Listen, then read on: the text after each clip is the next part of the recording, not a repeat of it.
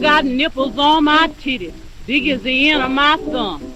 I got something between my legs that'll make a dead man come. Oh, daddy. Baby, won't you shave shave 'em dry? No, Lord, no. Want you to grind me, baby. Grind me until I cry. ¿Qué sonorica bochorno? Ay, my pantalones. Say I fucked all night all O sea, siempre hay un plot duro.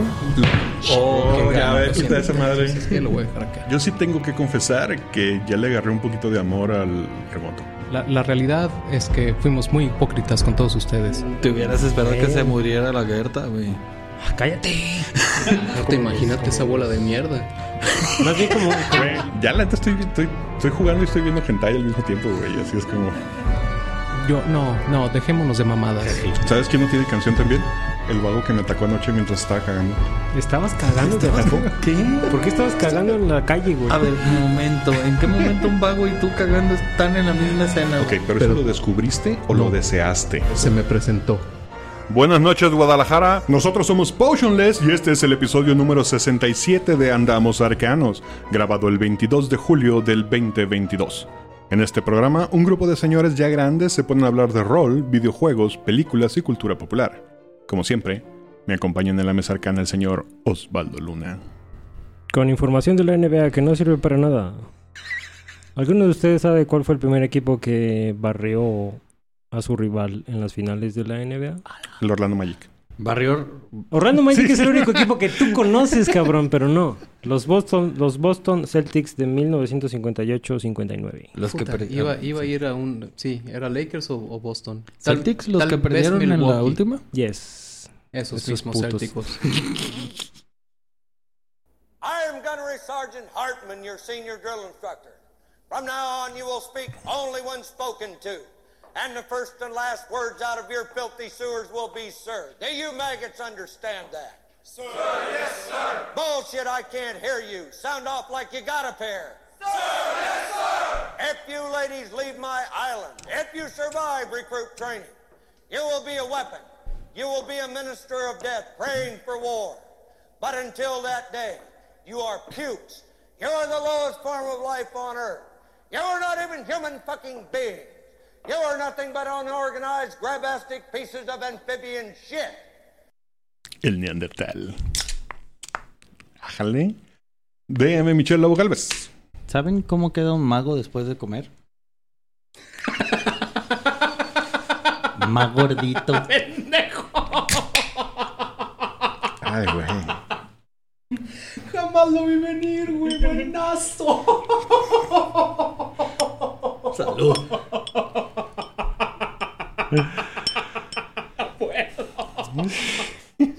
Lo rompimos, güey. sí, lo logré. great.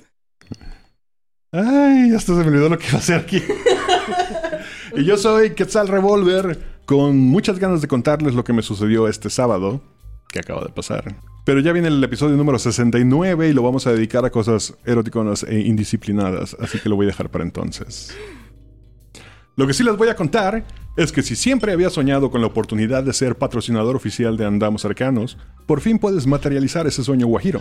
Lo único que tienes que hacer es ir a www.coffee.com diagonal Andamos Arcanos y comprarnos un cafecito por la módica cantidad de un dolarito. ¿Y ese ruido? Bueno, Su chela. La chingadera trae- esta trae un corcho, güey. aunque hoy te les voy a explicar qué está pasando, pero el caso es que si lo haces serás acreditado como patrocinador oficial VIP del episodio de esa semana. Plus, Con, no, no, no, no. con una mención en el programa y además te vas a llevar un bonito regalo digital. ¿Nos emocionan? No son nudes del Product Draw. Son wallpapers. Y cada semana habrá uno distinto. Colecciónalos todos e intercámbialos con tus amigos en el recreo. Pero lo que sí- lo que están escuchando es porque hoy tenemos un patrocinador y fue el Neandertal que nos compró unas ricas cervezas artesanales. Uf, uf. Salud.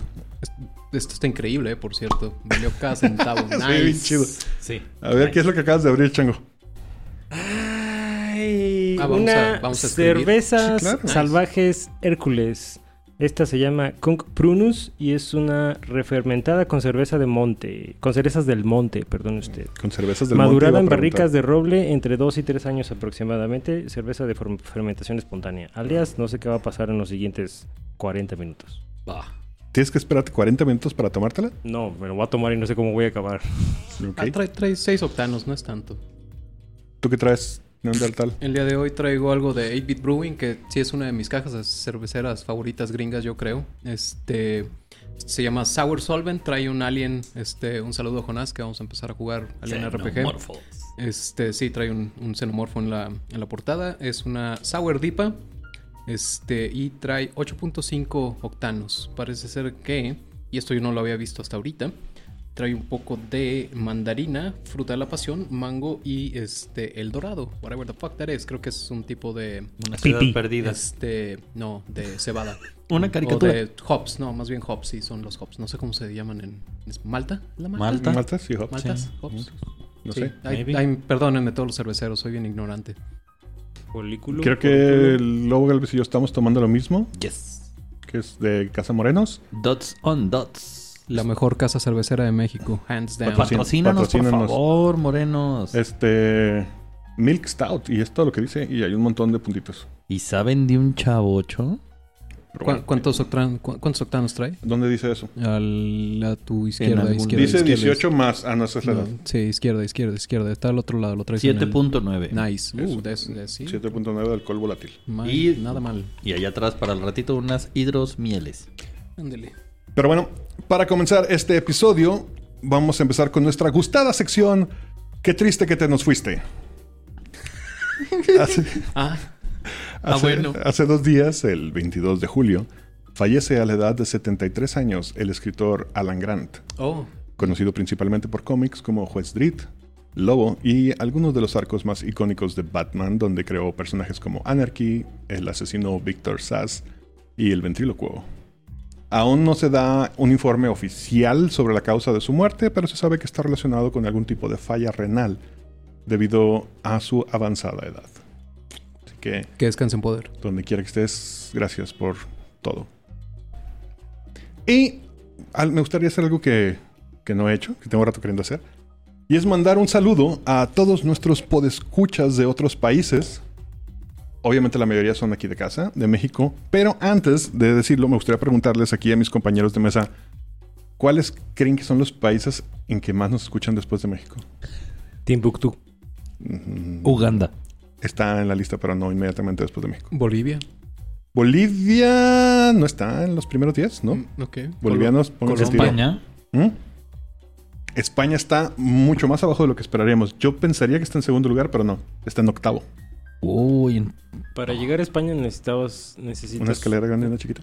una gran estrategia de distribución. Es- Sí. Son muy cerrados en lo que consumen. ah, voy a decir Inglaterra. No. Todo tiene que sonar así, tío, si no, no, no lo consume.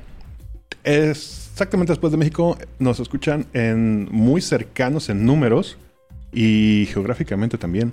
Argentina y Uruguay, Mm. Eh. segundo y tercer lugar respectivamente. Está a punto de decir Argentina. Y luego hay un drop bastante grande con el resto. eh, Estados Unidos, número 4. Colombia, Chile, Ecuador, España, Alemania y la República del Perú. ¿Qué tal? Saludos Y yo a sé que tenemos a alguien en Finlandia escuchándonos. Saludos, chilas, te queremos un chingo. Sí, yo creo que con- Porque eres el Ah, único. debe haber varios países en los que hay una persona. Más te vale que No, nos que no escuches, pinche. Más te vale que seas tu hijo. de no entra en la métrica. Pero bueno, ahora sí vamos a hablar del episodio de hoy. Hablemos de la leyenda de Vox Machina. Siento que fue apenas ayer que acabé de ver la serie, lo cual es raro porque en realidad fue hace como una hora. Sí, eso de ayer está medio cabrón. Tengo que confesar que apenas hace una hora acabo de terminar de ver la serie. La empecé a ver cuando, o sea, el día que la anunciaron que iba a ser, o sea, la estuve esperando, estuve siguiendo el Kickstarter. En aquel momento estábamos en la primera temporada, creo todavía de No Cercanos, o fue durante el hiatus. Ah. ¿No, No, pensé que ibas a decir duran- durante la primera temporada de ellos, pero no. no, no, no. Este, El, el Ki- Kickstarter estuvo durante la primera temporada de No Cercanos. Estoy- Un poquito antes de que empezara el hiatus, sí. Y lo estoy esperando. Vi dos capítulos y por alguna razón no me enganchó. No se pudo. Entre ayer y hoy la volví a. Nada más porque se decidió que iba a ser este el, el tema del programa. Ah, está buena, así no sé por qué no la vi, la verdad. Está padre, sí, sí me divirtió. Le comentaba a. Digo, obviamente, voy a usar un, un audio que no tengo mucha, mucha oportunidad de usar. Ya dejamos basta- pasar bastante tiempo, así que avisados quedan.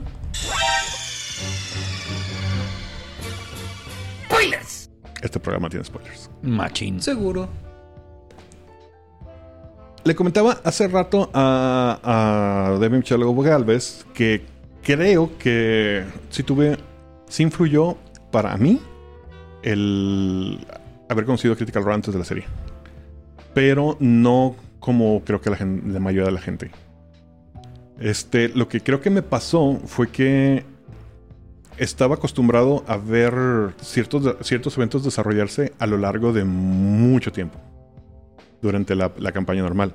O sea, cosas que. Digo, es una campaña que creo que dos años, la primera campaña, una chingadera así. ¿Tú sí viste Vox Máquina completo? No. Vox Ok. Máquina completo lo vi en cachos. Cuando yo, cuando yo descubro Critical Role, iban al segundo tercio de Mighty Nine. Ujú. Ajá. Y dije, ok, voy a ver el primero. No recuerdo si se puede ver el, prim- lo- el primero, principio, principio, principio de la primera, porque también es este pedo cuando empezaron casi, casi que en sus casas. Yo recuerdo haber visto a ellos jugar en una sala.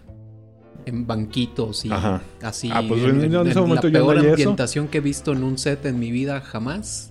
Ese pedo, según yo, sí lo vi. Ah, pues lo que yo mejor hice fue verlo en estos videos que hacen los fans de highlights y lo mejor de cada tanto tiempo. Seguro. Y luego ya me aventé completa toda la del Mighty Nine. Monda, cabrón. Sí, estuvo. Qué intenso. Y traté de empezar con la tercera temporada, pero descubrí que ya no soy target. ¿Por qué? Creo. Bueno, esto es- vamos a hacer un pequeño paréntesis antes de hab- hablar de la serie. Creo que Critical Role como producto está pasando por un proceso muy natural en todo tipo de productos comerciales. Lo vemos mucho en bandas musicales, por ejemplo. Ahorita lo voy a explicar. Y el, y el, el- escalón en el que está ahorita, no me. no soy target yo. Eh, explicando. Empezaron, este, lo primero, la primera temporada son ellos, o sea, un grupo de personas que disfrutan jugar, jugando en su casa, y les pasa esto de, estar en el momento correcto, a la hora correcta, con los ingredientes correctos. ¿Sí? No, no sé qué tanto provocaron ellos o qué tanto se treparon a la marea, porque hay varios factores ahí de los cuales creo que no podemos saber de qué pasó, pero les toca este boom, más o menos. Entonces, un montón de gente bonita jugando, divirtiéndose mucho, pues pegó como vimos que pegó, un putazo. El primer, este, la primera temporada se me hace la más sincera, por así decir, y tiene ese encanto. La segunda temporada la disfruté un chingo, es la que más me gusta. Porque se nota que es cuando dijeron, ok, agarramos lo que. Ahora, ahora tenemos presupuesto para hacer lo que queremos hacer. ¿Sí? Y sigue siendo un grupo de gente disfrutando mucho jugar juntos. Y se nota. Y se divierten un chingo, está padre, tiene momentos muy, muy, muy, muy chingones, muy entretenidos y muy relatables. Como podríamos decir, me fallan. Comunes, te relacionas con los eventos que están sucediendo. Te identificas. Y se convierten en el monstruo que ahora conocemos como Critical Role. Es durante Mighty Nine que, que- que ya se convierten en este, este gran IP. Y creo que sí, es, es correcto decir que estuvieron en el lugar correcto, en el tiempo correcto. O sea, aparte lo hicieron bien.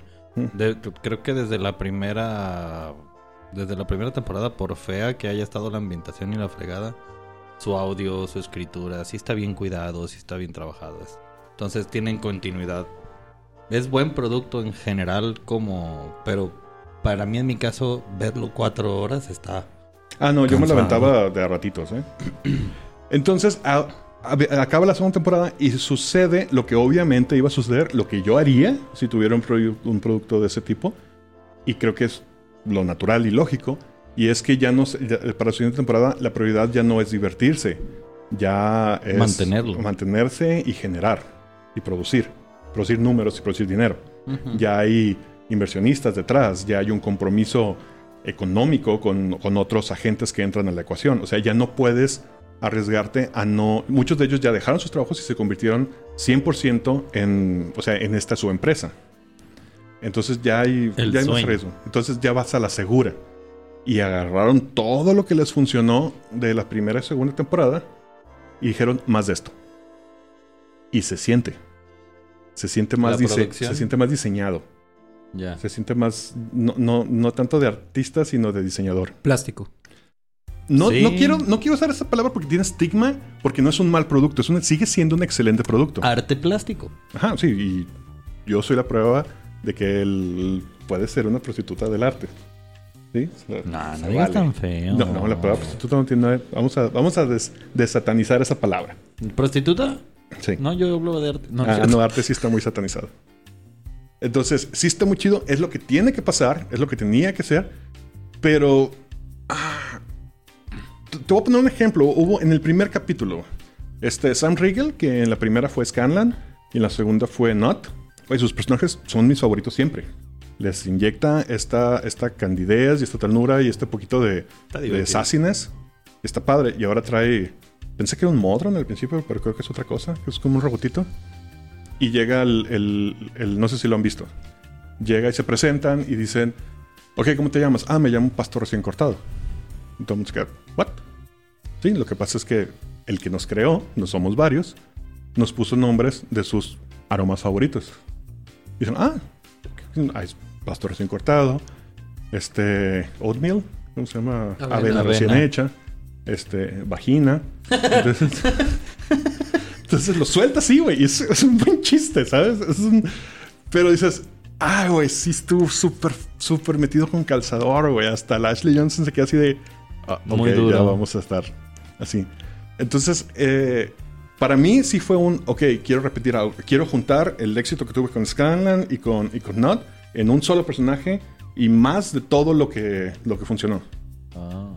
Entonces, está en este, para mí, están en este stage de un producto en el cual yo digo, ah, me puedo quedar con el anterior, pero espero con ansias una cuarta temporada donde ya puedan volver a ser, o sea, ya estén en un como, como una meseta económica en la que pueden decir, ya no tenemos que probar tanto, o sea, ya tenemos cierta estabilidad, entonces ya podemos volver a hacer lo que queremos hacer. Ay, creo que si son artistas críticos como creemos que lo son, van a voltear a ver su nueva temporada y van a decir, tal vez fue demasiado de todo, ¿no?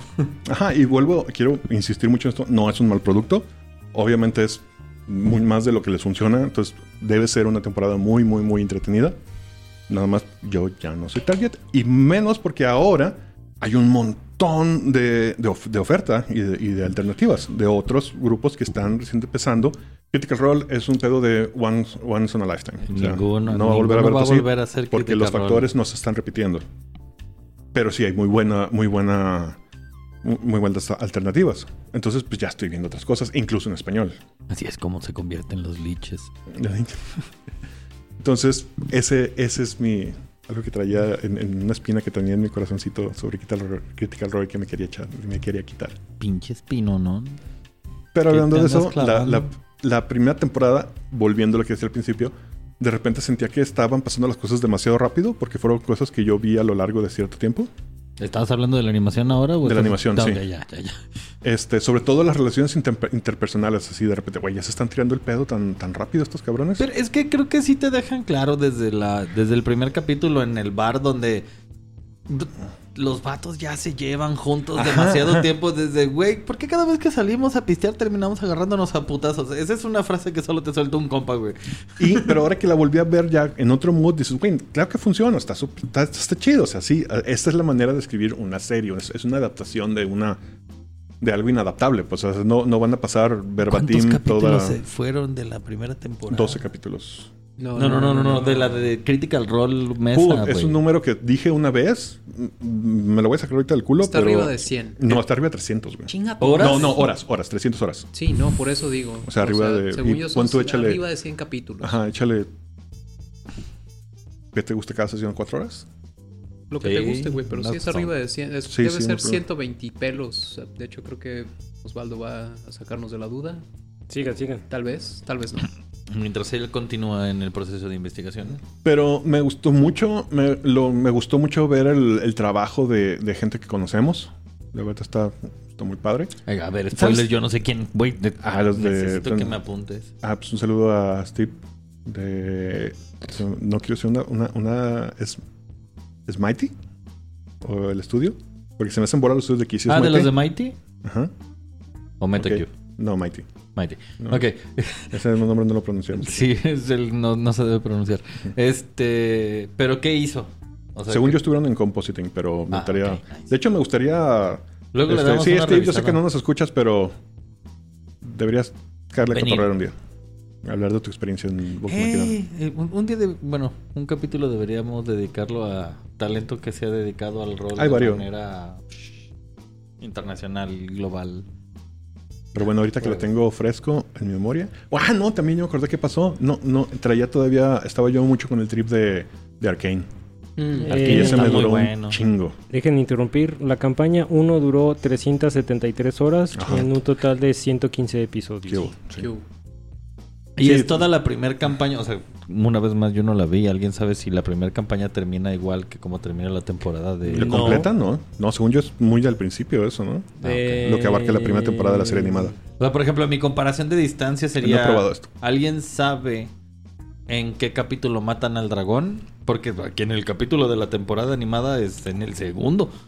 ¿Tercero? Tendría que hacer una búsqueda más a fondo, pero si pudieras dividir los 115 capítulos en cuatro, empieza la temporada animada en el segundo cuarto. Sí, no, o sea, no es, no es el No es principio, al principio. No, no es al principio. Ok. ¿Y termina al final o termina No. como en el tercer no, cuarto? No, no, no, no, termina en ese cuarto. Ah. Porque Sí, es un una- cachito nada más. Una Ya. campaña bastante larga donde pasaron un montón de cosas. Que todas están planteadas en la, en la animación, en, el, en el- la construcción del mundo. O sea, cómo es su relación con el reino en el que residen, cómo los, eh, los tienen como estos héroes, no héroes, antihéroes. Este, Eres por casualidad. y, su- y sus relaciones entre tanto sus eh, fondos de personaje como sus relaciones entre ellos. O sea, la, la- la animación sienta las bases de es todas estos eh, ítems, pero no termina como termina la campaña. ¿no? Ah, la va. campaña termina, en teoría, Entonces, de, épico. de jodido, estamos hablando de que son un 70, 80 horas reducidas a 4 de los 12 capítulos de 12 animación. a, de a 20 minutos cada uno, échale cuentas. Sí, 240, así más o menos como 2 horas. A mí, a, mí, a mí lo que me gustaría saber es, este... Es quinta edición, ¿verdad? Empezaron, ni siquiera empezaron en Dungeons, güey. No. Era Pathfinder, ¿no? Yes. ¿No era, bueno, sí era Pathfinder? Yes. Y eventualmente migran a quinta. Ujú. Cuando cambian en la segunda campaña. La primera campaña Ah, la la terminan. ¿Esta madre es puro Pathfinder. Yes. Obviamente la No, traducción, la traducción de Eso, Espérate, eso me espérate, haría ¿a- mucho a- más a sentido para, lo que iba a decir, güey. Creo que nos estamos haciendo bolas. ¿A qué se refieren con campaña? el YouTube o Twitch. Ajá, pero, perdón, ¿lo que vimos en la serie o toda, toda, toda? La primera campaña. Porque sí hubo un momento en el que habla Matt Mercer de cómo tuvo que hacer la conversación del, del, guns- del Gunsmith de Pathfinder a quinta para poder jugarlo en la campaña, ¿En la primera campaña? en la primera campaña. Ah, entonces en algún punto intermedio cambia. O a lo mejor, bueno, ay, Me hace mucho más sentido que los personajes se comporten como se comportan en la animación si fuera Pathfinder o sea, hace 3.5 a que si fuera quinta. Yo nunca he jugado Pathfinder, güey. El, el- Heroicos. no, a lo- a lo- eh, es que, güey, no sé. Claramente no son personajes nivel 1, Ujú. pero tampoco son personajes nivel 20. Ah, donde vimos en la serie, no. Según yo sí llegan a niveles muy altos, no recuerdo cuál. No lo dudaría, pero en este. o sea, güey. Ya yéndonos a cuestiones específicas de la mecánica del juego, ¿no? Ya. Porque en realidad. Para mí sí fue mucho esta experiencia. Este. Como clavarme en. Ah, ahí hizo una tirada. Ahí está haciendo. Ahí está pidiendo un chequeo. Ahí está haciendo una descripción. Todo este tipo de. O sea, como hacerlo lo más relacionable de la mecánica a la pantalla. Este. Me llama mucho la. O sea, güey, está- están bien puercos todos. De hecho, cabrón. ahorita que mencionas no eso, mames. Tuvimos un debate, eh, Michelle y yo hoy. ¿Recuerdan la escena de la batalla contra los zombies? Sí. cuando regresa Pike. Que Sí. aparece así pues, en su proyección astral. Ah, aparte, güey. Sí, o sea, ok, ahí estamos hablando, ese no es un clérigo de nivel 1. No mames, güey. Luego no, no es un clérigo nivel 10 ni siquiera, Ajá, güey. y se Proyección astral es un hechizo. Se avienta, lo que primero pensé que era un Turn Undead, pero más bien es como un Channel Divinity, ¿no? De hecho. Y luego se avienta un arma espiritual, que aparece su mazo y lo avienta. Sí. Y luego hace lo que yo, lo que yo primero dije, ah, es un bless, cuando le prende las armas a todos. Pero dije, no, es, es un bless, pero eso es un bless de segunda. Porque el bless de quinta no hace eso. Ajá. Pero si dices que es de Pathfinder, desconozco cómo funciona. Es, pues, es que 3.5 a niveles, Era a niveles 10 era, era, ya eran A partir de nivel cosas 8. más puercas. 3.5 tenía este rollo de que en Qué cuanto ñoña brincabas ca- a nivel cosa 8. acabamos de decir, no mames. Güey, pues Creo es que, que es oficialmente la cosa más ñoña que hemos dicho en este programa. ¿Qué? Pues, no, no, no se trata de eso. Sí, pero... ¿Qué dijimos ahora? Es tan No, eh, normal no, que ya no, o sea, se- así de... no, es que, es que me, me- me metí en la conversación, güey, realmente. Bueno, o sea, 3.5 tenía mucho este pedo a partir de nivel 8 del heroísmo y los prestige classes y el empowerment. Y sí, había un step up de poder y de nivel marrano a nivel, a nivel 8. Literal. Es que sí se, sí se ve, o sea, hay, hay varios momentos. Ok. Puedo tolerar que. antes de ir a donde quiero ir, qui- sí quiero, quiero destacar que Mercer parece ser que sí es un DM hijo de puta, ¿eh? No sé cómo los habrá tratado en la campaña, pero. En la caricatura no se ve padre Sí, y está sí chido. los, sí No, sí- haces chillar varias veces. No mames, cabrón. Sí se pone así de, ay, güey, dragón, vampiro, zombies, horda, chinga tu pinche madre, Con ¿sabes? gigantes. Ah, aparte, sí. I forgot about those assholes. este. Pero bueno, más allá de eso. eh, hay, hay varios momentos en donde dices, güey. Hay varios Deus, Ex- Eso, Deus Ex Machina. es- eso ni siquiera es un. O sea, puedes llegar a nivel 15 y no puede hacer lo que está haciendo este cabrón. Ni siquiera con la puta maldición que trae encima, güey. ¿Sabes? Sí. Entonces creo que es mucho este... Y, y- y no dudo que se den todas las mesas. Obviamente en, en- en nuestra mesa se ha dado un par de ocasiones donde el jugador empuja la tirada lo suficiente como desde el punto de vista narrativo como para decir, ok, te voy a dar chance que hagas tu mamada. Lo- Nomás no la cagues con la Cool. tirada y, y vamos viendo si se da o no. Y creo que sí, hay varios momentos dentro de la animación donde empujan esa tirada a ese nivel. Sí, Sí. machín. Eh, pero ah, también creo que los momentos muy divertidos y de ex máquina que salieron. El primero que me acuerdo yo es donde están los güeyes atrás de una casa y están intentando abrir una puerta y no pueden abrir la puerta. Ahí el Deus Ex Máquina fue el güey que tiró, que fue a tirar la orina porque ya no sabían cómo vergas continuar. Y es así de chingado, tengo que desbloquear estos babosos. ¿A ti te gustó Chango o no? Sí, lo dije en algún momento, creo que en esta temporada. Lo mejor que pudieron haber hecho es contar ese arco particular porque es el arco donde demuestran justo lo que están diciendo, o sea, esta integración de la mesa, la integración de los personajes, la relación entre los personajes y cómo eso conduce la historia. A comparación de si empiezas desde cero, donde son completamente desconocidos que entran a un bar con el mismo objetivo de obtener un quest. Eh, creo que eso es un gran acierto. Y, y, y como lo acaban de decir, todas estas exploits que vemos en la, en la caricatura son completamente relacionables con cualquiera de nosotros que haya jugado un buen juego. En esa relación en la que puedes empujar la historia desde tu eh, trasfondo del personaje y cómo haces algo por alguien en la mesa, pues qué relación tienes con ese alguien, el por qué te interpondrías entre su en el peligro pues para que reciba un daño o cómo le rezas a tus dioses para que ayuden a ese güey que acaba de caer, cosas así. Eh, y sí, ciertamente en- es una forma de traducir todas estas cuestiones de las que hemos hablado muchas veces fuera de- del programa y en el programa como la progresión o el tipo de juego que te da cierta edición. O sea, como se- segunda edición es este es este como creación del heroísmo muy desde, desde abajo, pues, o sea, desde cómo aprendes un montón de cosas y hay un punto en el que de- el crecimiento de, de los personajes ya no te da para más porque naturalmente se siente como, güey, son 10 niveles en los que a lo mejor pasaron 30 años y tú eres un humano donde 30 años más tus 20 años ya tienes 50 años, güey, no puedes... Sí, que es como, no es como contra No puedes brincar la barda, güey. Ya Sí, no puedes brincar muy- la barda. Segunda edición muchas veces tenía este rollo de eres el campesino que quemaron tu aldea y entonces por eso te volviste aventurero. Y, Oh. y, por ejemplo, eh, esta sensación en segunda edición donde, bueno, la- las instancias narrativas o los modos de campaña más los settings de campaña te daban, estaban creando las bases de mundos que no existían.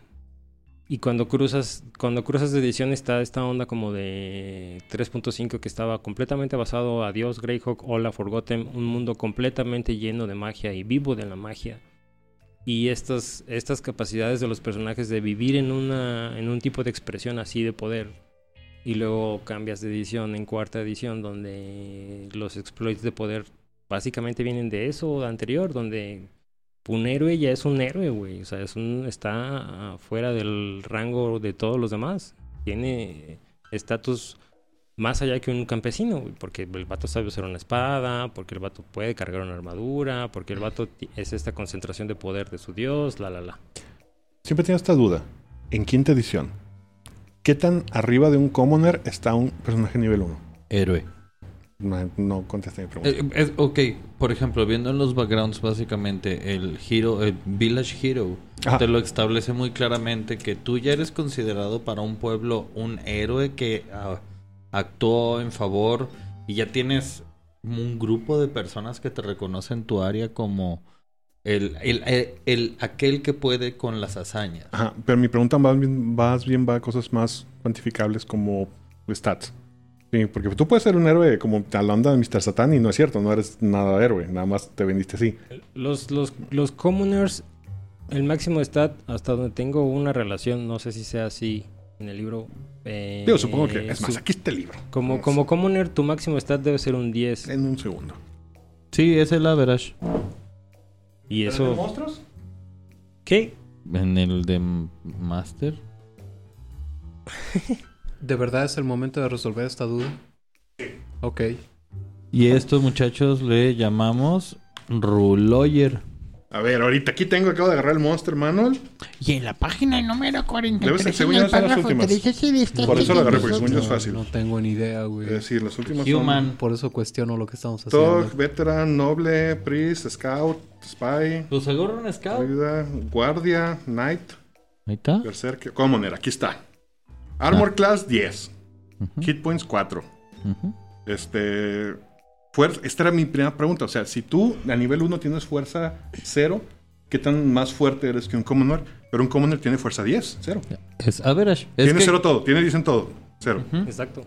la- los stats en Dungeons es 10 es average, eh, 12 es pro, Above, above abo- average. above average, 10 es 14, 15 es pro y ya 18 es mm, cañón y ya legendario es 20 porque es el top en quinta, no puedes subir más Entonces, allá. por ejemplo, sería seguro decir que hablando de un fighter, si soy un fighter nivel 1, mi única diferencia con un Commoner es el entrenamiento que he recibido.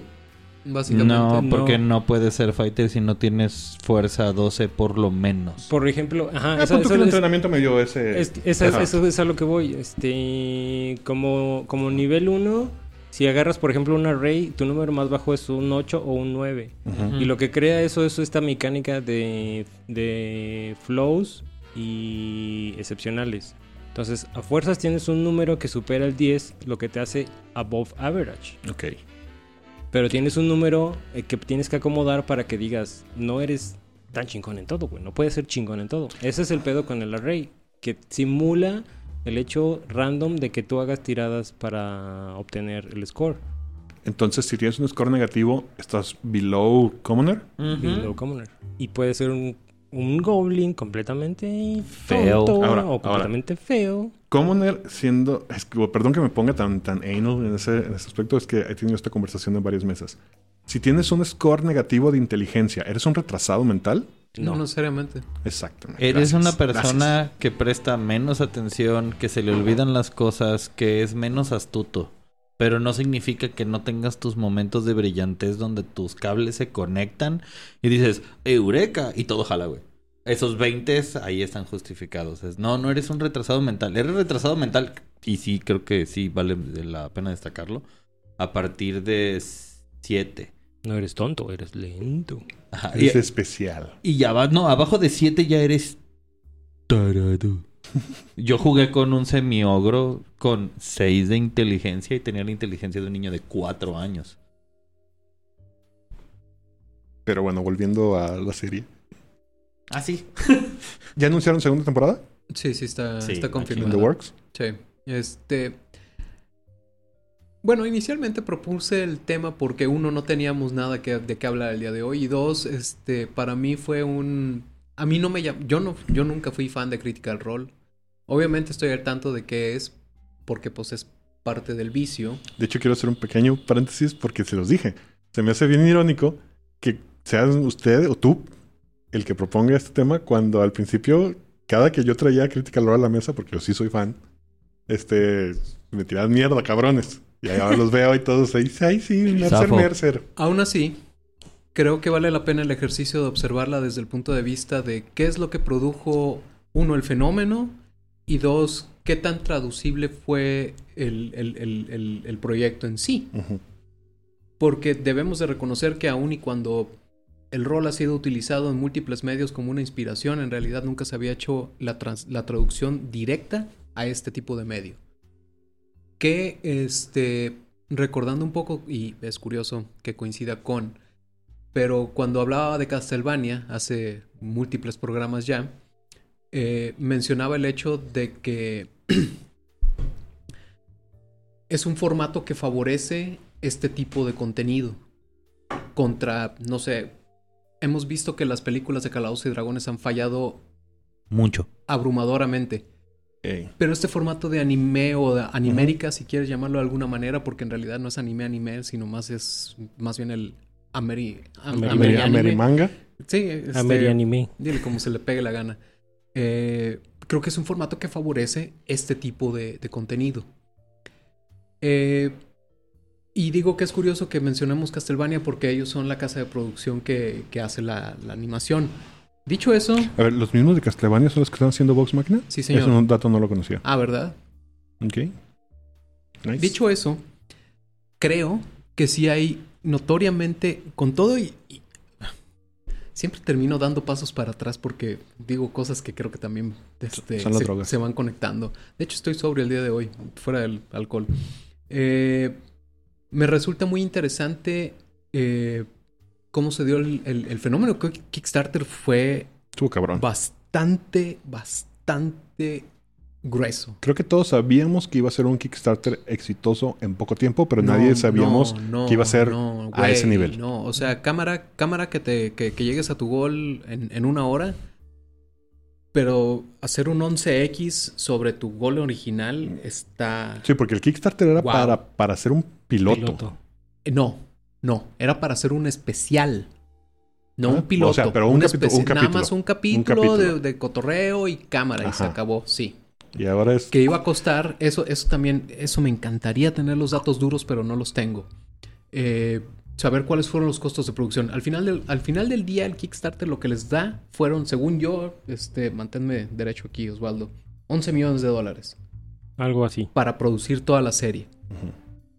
Creo que Amazon, a la hora que, porque originalmente era un arco de 10, Amazon dice, ¿sabes qué, güey? Está tan verga y creo que va a pegar tanto que yo te voy a pichar los últimos dos. Y se nota.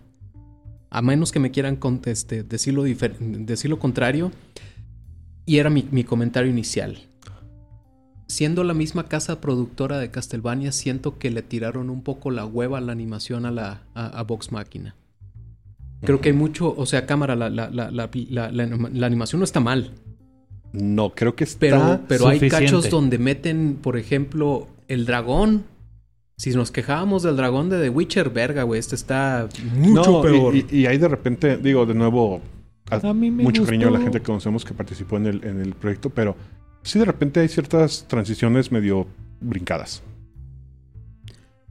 Y luego la, la, la, la- la secuencia de la, de la carroza también fue así de, oh, dude, güey, parece Windows 95, no me chinguen, güey. No sé si tenga que ver, algo que ver ahí Amazon, porque ya clavándome en eso, que si me di cuenta, de nuevo, estaba yo con el trip de Arkane y Arkane sentó un presidente muy cabrón. Grueso. No, Muy, sí, el valor de producción de Arkane está en otro nivel. Pero entonces dije, ok, voy a ser un poquito más justo, porque ahí es muy fácil y algo que me caga mucho es cuando la gente se pone a, quejarse a lo pendejo de, es que yo hubiera hecho eso. No, pendejo, no sabes lo que está pasando en backend. O sea, no sabes por qué se toman las decisiones que se toman y por qué el producto final sale así.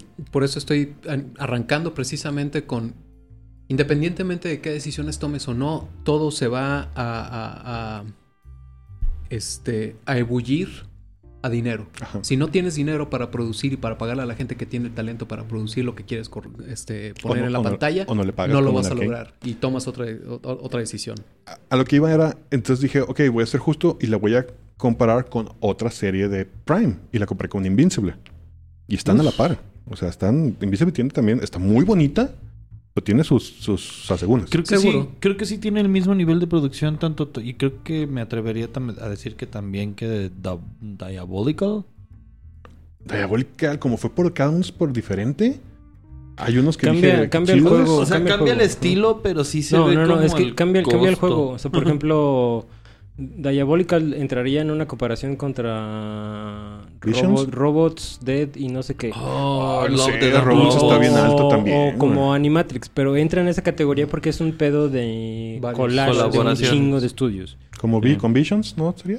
De Star También, Wars. También, Visions de también. Star Wars también chulos. Ah, y- o What If de Marvel. oh. What If de Marvel. Y los. Entonces, eso es un juego diferente. Pero en, pero en, el, en el estado de Vox Máquina, creo que la mejor comparación y la más legal es la de Castlevania. Sí, pues Porque sí, es el, es mismo estudio, o sea, es el mismo estudio que produce, no es el mismo equi- equipo artístico. No. Ah, ok, ok. Eso sí ahí es, tiene mucho aquí es que ver. donde cambia el, ahí es donde cambia el juego también. Porque aquí hubo mucho outso- outsourcing con Ajá, ellos Machina. escogieron un director de arte particular, un diseñador de personajes particular, que fue lo que les, como dicen, y lo que les ofreció todo este varo que se, que se metieron con el Kickstarter. Y entonces cambia la instancia cuando dices, ok, tengo todo esto, ¿quién lo va a producir? O sea, ¿quién va a hacer los capítulos como tal? O sea, ya, que tengo scripting, ya que tengo eh, thumbnails, ya que tengo... eh, se me olvidaron un montón de cosas. Pero, pero ya la gente que va a animar como tal, o sea, ya es con, cuando dices tú que empiezan a tomar estas decisiones donde a lo mejor la animación no es tan fluida porque estamos usando 3D y nos quitamos de muchas broncas encima. Este, decisiones a final de cuentas que te hacen llegar a la meta que es ya es tiempo. Ya en momento de producción es tiempo. Es, la, la relación entre el dinero que tienes, el equipo que tienes y el tiempo en el que tienes que entregar. Que eso también tiene mucho que ver el tiempo, tribu. De nuevo, siendo la comparación injusta con Arkane, tuvo un tiempo de producción mucho más grande, sin nadie que los estuviera correteando, y aparte se pasaron de verga con sus animadores. Entonces, acá. Y, y, el, y el, la misma prerrogativa de Neandy, güey. O sea, Arkane tenía el dinero de LOL.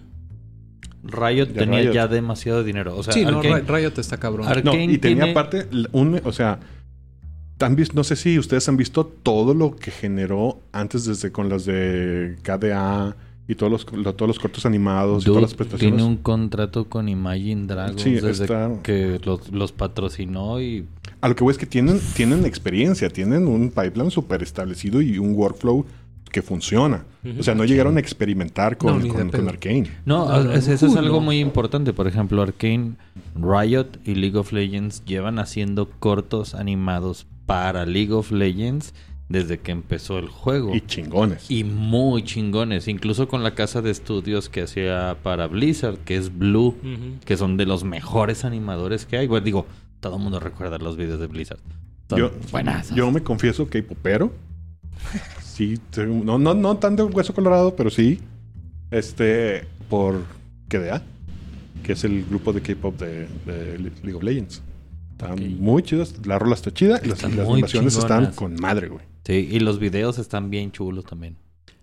Ahora, digo, sí. Dato curioso, antes de que nos una cosa movamos. increíble. Antes de que nos movamos, dato curioso. eh, se estimaba aproximadamente eh, 50 mil dólares por minuto de, de producción de un cap- de cualquier capítulo. O sea, por- en total fueron 300 horas de esta temporada, de la primera temporada, dando una prox de un costo de producción como de 15 millones. Entonces les faltó. Eh, de 11 millones que sacaron 11 millones 348 mil que estaba viendo ahorita. Les faltó un cacho que pues ahí donde Amazon entró a hacer el kit. Deja tu Amazon, porque tampoco es como que hayan llegado en blanco ellos tampoco, ¿sabes? O sea, Ah, sí, claro. Sí, sí, sí. Pero pues, bueno. No ya no, nada- ya no no nada era un más- 22 minutos short. Claro. ¿Qué pasa en Kickstarter si no dedica, aparte de quemarte con tus con tu gente, si no dedicas el dinero a lo que dijiste que le ibas a dedicar? ¿Hay, hay algo perseguible? pedo legal. Nada. ¿Sí hay un pedo legal? Sí, hay ¿No? un pedo legal. Hay un pedo legal, pero es raro que lo ganen. O sea, por lo menos las veces que ha sucedido ha sido un rollo de... Cuando tú te inscribes a Kickstarter en los acuerdos y condiciones te dice, estás entrando en proyectos de riesgo. Sí, claro. Entonces, cuando entras en el proyecto, en el rollo legal, a menos de que puedas comprobar de que malgiversó los, los gastos, y él te puede justificar, no me alcanzó, no lo logré, y no o vas a todavía poder lo hacer estoy haciendo. nada. Llevo o todavía 30 lo estoy Llevo haciendo. 30 años haciéndolo. O- hay proyectos que llevan 5 o 6 años que no han sido shipeados bajo ese pretexto, güey. Y sobre todo, creo que a lo que se refiere Michelle es para el backer como tal. O sea, la persona, la persona que puso dinero no puede reclamar su dinero. Ajá. Pero Muy sí, difícil. o sea, lo un- los únicos bloqueos mayormente que existen es que pl- de entrada la plataforma te banea. O sea, Sí, no, o sea, te, te pegas un quemazón, pero Ajá. a lo mejor un quemazón de un par de milloncitos vale la pena. Sí. Para algunas personas. Sí, sí, sí. Sí, sí, sí. Pero tal cual, como, como dice Michelle, o sea, hay, hay, hay proyectos que eh, simplemente el vato ya no hizo nada. O sea, gastó ese dinero se lo gastó en su renta, en la luz y Hay- chingaderas. Y- Hay una y- historia donde un vato se fulminó todo el Kickstarter en putas. Literal. Y lo ¿Crees que sido unas cuantas putas muy caras o un chingo de putas baratas? Depende cuál sea tu preferencia. Este. Pero creo que te interrumpí, vas a decir algo de... Sí, me. Creo que lo que más me brinca, honestamente, es. es. Toda la banda los mama por las voces. Honestamente siento que es un poco underwhelming la, la- la interpretación en general de todos. De todos. Aquí... Específicamente, mencionabas que Scanlan es tu, tu personaje favorito. Uno Scanlan de- se me hace el más plástico de todos. Ah, se me pero, hace que nada más lo, lo- lo pusieron, o sea, como que el Rigel nada más fue a, fue a cobrar, güey, y porque Rigel sé que está involucrado en un putazo de cosas más. Le- me encanta su trabajo en DuckTales y en otros proyectos en los que tiene, este, pero en este en particular se me hizo así como que, Por verga, eso, vato, chale. por eso cada que hablo de Critical Role uso la palabra producto. Y a veces del producto soy target. Y a veces no. Creo que voy con eso.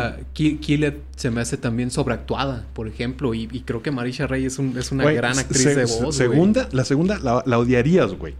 ¿Sí? Si no aguantaste 20 minutos de Ernesto haciendo, siendo este, Francés. eh, francés, este cabrón, el que aquí es el Percival, en saludo, la, Ernesto. en la 2 tiene acento alemán todo, güey, todo el tiempo. Percy, se, Percy se me hace el mejor hecho. Pero tiene que ver, creo yo, con, con lo que te están contando. O sea, le, le da esa profundidad. O sea, la, la dirección de la de todo el doblaje creo que lo dirige a, a que él es, al final de cuentas, el protagonista de ese espacio de tiempo. Pues. Y yo también le voy al hecho de que está hecho no un producto para adultos completamente. Está hecho para adolescentes. No mames.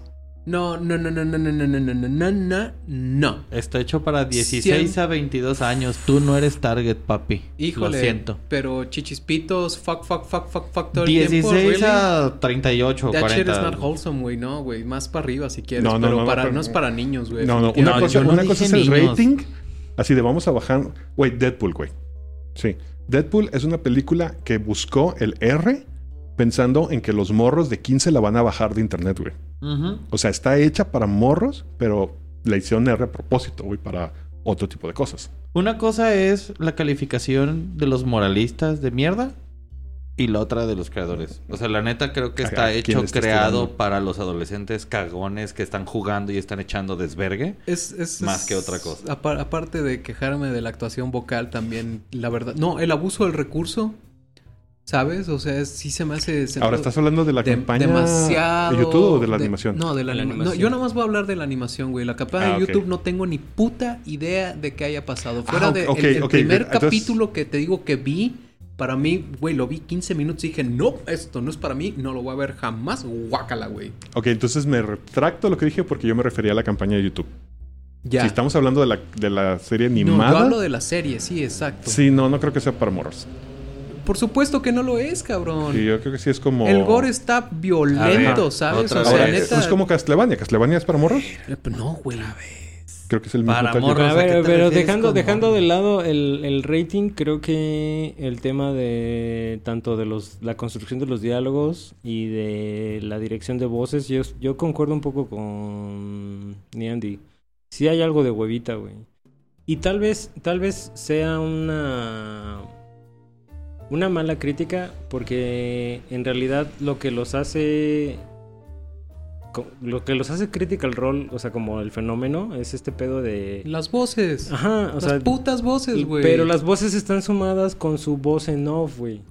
O sea, la gente consume a esos güeyes, a, a esos jugadores como los, Ah, los vatos ah, que juegan no, no me- y luego no, hacen voces para y interpretar Y hay las otra. acciones. Hay otra cosa que nadie está diciendo, güey.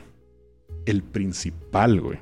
El que más voces hace. El Es que tiene Mercer. más. Y no sale en la serie, güey. Sí sale.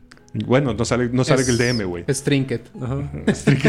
No, es, no es mamada, güey. Si lo, si lo ves en los, en los créditos No, sale como... sí pero eso, eso también creo que vale mucho la pena reconocérselo a Mercer. Creo que es un factorazo en ese sentido de que... O sea, de- de nuevo, citando lo que decía hace, hace un rato de que... Cómo, cómo puedes relacionar las mecánicas y todas las descripciones, todo lo que está sucediendo. Cada vez que habla un cabrón que no, sé, que no son ellos, sé que es este cabrón. ¿Sabes? Eso, eso es brutal, güey. Brutal. Más allá de eso. Mi, mi- mi problema, por ejemplo, con la actuación vocal también y lo que dices de las voces en off, eso se me hizo muy interesante. Y si no, vayan y vuelvan a, vuelvan a ver.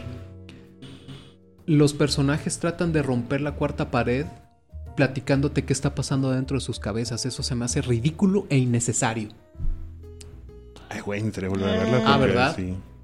Porque a mí, o sea, como recurso, me caga. Es una de las cosas que más me caga de Demon Slayer, Ah. una de mis series favoritas. Vuelve a ver, güey. Ajá, lo vuelvo a ver porque eso se me fue. Hay, hay varios momentos donde, ay, es que es- es- es- estoy, siento que me estoy pasando, bla, bla, bla, bla, bla, y dice una- No son- todo no lo que está pasando en su cabeza antes de que vaya y tome la acción. No son- güey, no lo necesito, solo no veíaslo, güey. No son muy obvios esos momentos, pero sí existen. Y, y como, como acabamos de decir, pues, o sea, creo que sí está... Que creo que sí está falto esta cuestión, pues, como de... ¿Qué los, qué los hizo explotar en el medio? Es, este, es esta sensación de... De... Ellos hacen lo que yo no puedo. O sea, ellos tienen la capacidad actoral y la capaz de modular su voz para que sus acciones sean interpretadas de una forma y después regresan a ellos en voz en off y están es que me salió un 15 en el dado, es que le hice 8 de daño, es que quiero hacer esto y esto y esto. Ok, sí lo haces. Ahora sí, entra mi frase de personaje, entro en personaje y digo una cosa en personaje. Creo que ese es uno de los puntos más eh, fuertes de ellos hacia el público. O sea, que es este pedo que, muchos también critican como de, ay, es- quieres jugar como Critical Role, pero no eres un profesional. Pues no, pero esas son las cosas que los, hicieron poco a poco convertirse en un producto. Ahora hay otra cosa. Este, en la serie de YouTube son ellos. ¿Sí? En la serie de Prime tienen un director No que se llama Mary Elizabeth McLean. Creo que hay cosas a considerar dentro de lo que estamos viendo de recorte. Son, voy a mencionarlos, lo que decíamos ahorita del recorte de la diferencia de 11 millones a 15 millones. Eso te lleva, aunque tengas el dinero para solventar lo demás, a pensar en ahorrar. Alias, tirar líneas de una sola vez, practicarlas mucho antes, sí tenerlas más plásticas porque necesitas recortar precios. Alias, no puedes quedarte 40 horas en el estudio, tienes que aventarte 20, güey, chingale. Pero son ellos ellos producen y, y de hecho específicamente hicieron el Kickstarter para tener control absoluto sobre lo que sobre el producto que querían lanzar. Pero sí, pero así como fueron con su producto en YouTube, fueron estrictos y disciplinados. Entonces, eso se ve a la hora de generarlo como producto. Es de, güey, sí se pusieron límites, sí dijeron hasta aquí. Es que puede quedar mejor, tal vez. Pero es la primera vez, tal vez no es Y necesario. es lo que les decía de por qué esta tercera no me gusta tanto, porque se siente más ese tipo de... Ok, ok, muy bonito, porque a mí, a mí en, en- en- cuando yo estuve en animación y estuve eh, picheando y revisión de guiones y eso, me decían mucho, sí, sí, sí, estuvo muy padre tu chiste, estuvo muy padre tu, tu- tu broma y todo, pero ahora no nos vamos a arriesgar. Claro, claro. Entonces es como... mm. Pero bueno, nos acabó el tiempo, pero no me quiero ir sin... Eh, ya salió el tráiler de la película de D&D. Uf, uf. Honor Among the Thieves. Me deja, me, voy a decir lo mismo que he dicho ¿No siempre. vieron la cara que el? Yo soy una prostituta de la, del entretenimiento y así como cuando vi el tráiler de la primera, me calenté igual. Por favor, no la caguen igual porque mi corazón tal vez no soporte otro breakup like that. ¿Cuál es tu bronca Neandertal con el tráiler? Rápidos Todo. y dragones, calabozos y furiosos. es todo lo que voy a decir, güey. Con todo y Michelle Rodríguez. Mm, um, sure, why not? For the family. Yo, yo, soy- yo soy thieves. facilote. de- Ah, cabrón. Hablando de rápidos y Sí. furiosos, ¿eh? yo soy facilote, me compraron con el oso búho. güey. Ay, güey, el oso búho me mojó mu- No, la Displacer Beast. El... Eso estuvo... Y vamos Mucho. a jugar Spike, Spike, vamos a jugar Spike, Sí, Spike. sí, sí. Y bueno, con estas pantuflas mojadas. Chango, Comida. ¿Qué? ¿te gustó el tráiler? No, ¿cuáles son tus expectativas? No hay expectativa, sé que la bestia desplazadora va a durar así. Ah, no, es un hecho porque esto es, esto es, es un tráiler hecho by the book. Entonces, todos estos, el Mimic, el, el, el oso búho, la des- desplazadora, todos van a tener un tiempo de pantalla de 3 segundos. Y el, el cubo gelatinoso y la bestia comparten la escena, güey. Sí. No, pero la bestia, la bestia es personaje, güey. Ah, no sé. Sí. No, pues está bien, te creo, pues. pues yo sé Es que no en sé. el tráiler la, la- Salen dos la escenas. chica Tifling es druida y se convierte en esa chingadera, güey. O sea, el los Que hoy me enteré que puede era salir Tifling, más güey. de una vez. Hoy me enteré que era Tifling porque todo el Nadie mundo vi- está- le vio los cuernos, güey. Es estúpido. Güey, no, no, no, sí le vi los cuernos. Pero eh, para ¿Nunca mí, lo relacionaste? los druidas con cuernos es un tropo, güey. O sea, todas las morras druidas, eh, ilustraciones que he visto, tienen cuernos, güey. Razas equivocadas. Entonces, este. Pero es, y me enteré porque obviamente la gente no se iba a quedar sin mamar. Y todo el mundo está diciendo por qué tiene color de piel de humana. Si es Tifling. ¿Te entienden, verdad? ¿Cómo va a ser esa la representación de los Tiflings como raza? Pero bueno. No voy a decir ¿sabe? ese chiste. No voy a decir ese chiste. No voy a decir ese Mejor vamos a la pregunta de la semana. Bueno, la pregunta de la semana era juegos relacionados a música. Bueno, pues relacionado a esto tenemos Rockalypse, el cual es Se acabó el mundo. Y lo único que puedes hacer es con tu banda es pelear contra los demonios a través de la música y el poder del metal. El segundo es Fiasco. Exacto. Fiasco, eh, Touring rock, rock Band, el cual es todo es por la fama. Uf, Tienes Fiasco, un manager nice. y literalmente estás buscando ganar dinero, los contratos más jugosos. Eh, el otro es Rock God Dead Fuge, eh, Fuge, el cual es literalmente la banda son dioses del rock con poderes y, tienen que juntar seguidores para poder mantenerse vivos. El otro es Rock Opera 79. Eh, los mejores músicos del mundo eh, se reúnen para hacer una banda. Y estos intentan conquistar los escenarios después de varios años. Y por último, Star Children, Velvet Generation. Es el 2073 y la, humaniza- y la humanidad está esclavizada por alienígenas, los cuales contienen y prohíben a los humanos tocar el arte y la música. ¿Qué eres? La rebelión del rock. Show me what you got. No, güey, eso es Show foot- me Footloose, what cabrón, you con alias, güey. Exacto. Bueno, conmigo estuvieron el día de hoy. Me faltó la pregunta de la siguiente semana, mijo. Espérame. Ah, mm, ah, ok, la pregunta de la siguiente semana es juegos de rol. De furros. ¿De forros? Furros. Ah, yo pensé como Henry Cavill. Ay, ese es un forrote. No, de furros. Ahora sí conmigo estuvo el señor Osvaldo Luna. Está bien buena esta cerveza. Oye, la neta está bien chida esta chela. Creo que sí. Sí, nos animamos todos, ¿verdad? Sí, cualquier cerve- cervecería, almacén de cerveza, patrocínenos. Todas las cervecerías de Guadalajara. Ahí tienes que poner cachín, güey. Cachín. Ah, sí, pues, necesito, necesito hacer- armar mi- Organizar su board. sí. Eh, Just saying. El Neandertal. Esta semana les quería recomendar el nuevo disco de Inhuman Condition, que era uno, uno de mis discos más esperados de este año, titulado Fearsec. Está de poca madre, pero este, de esos este, lanzamientos que nadie espera y que nadie espera, este, salen de la nada y son bandas que pues apenas no tienen ni un demo. Este salió esta banda que se llama Maul, M-A-U-L, como un Maul. Como Darth Maul. Ajá, este titulado Seraphic Punishment, creo que va a llegar a mi lista de los primeros 25, está muy cabrón. Ok. Te voy a pedir algo para la siguiente vez. Para el siguiente episodio. Ese es un request, si quieres. Estoy incursionando por primera vez en mi vida de manera consciente en el power metal. Uh, ok, ¿quieres una recomendación Por de favor. Power de este año? Ah, mm, o, Su, yo o jalo. de all time favorite. Este año hay un disco de Power muy bueno que se llama Power Paladin. Ok, lo buscar. Este salió como en febrero. No he estado siguiendo, no hay mucho Power pesado. Sé que Halloween va a regresar con un par de cosas. No estoy seguro Regresó. si Blind Guardian este, regresó el año pasado, pero creo que van a sacar otro disco este año. No sé Oh. pues, qué traen ahí ellos. Este, Blind Guardian. Blind Guardian creo que va, va- va a regresar también. Este, y hay otro par ahí de, de discos de Power que a lo mejor puedo recomendar. Pero el que tengo muy fresco ahorita que me gustó mucho, Power Paladin. No me acuerdo del título, pero ese es el nombre de la banda. Va.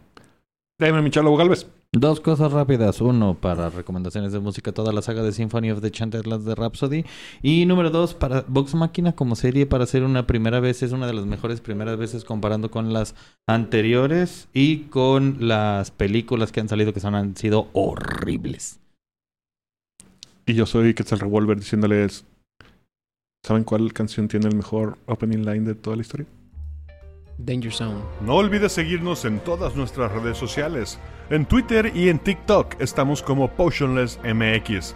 En YouTube, donde podrás ver nuestras sesiones de rol. Y en Facebook, donde puedes enterarte de todas nuestras noticias, nos encuentras simplemente como Potionless. También en Facebook puedes ir a cotorrear con nosotros en la rolería. Y si quieres conocer qué es la ronda y seguir sus aventuras, visita nuestro webcomic en www.potionless.com. Voy a tener que arreglar todo eso en post. Me, me falló el timing. Pinche mezcla rara. Me falló el timing.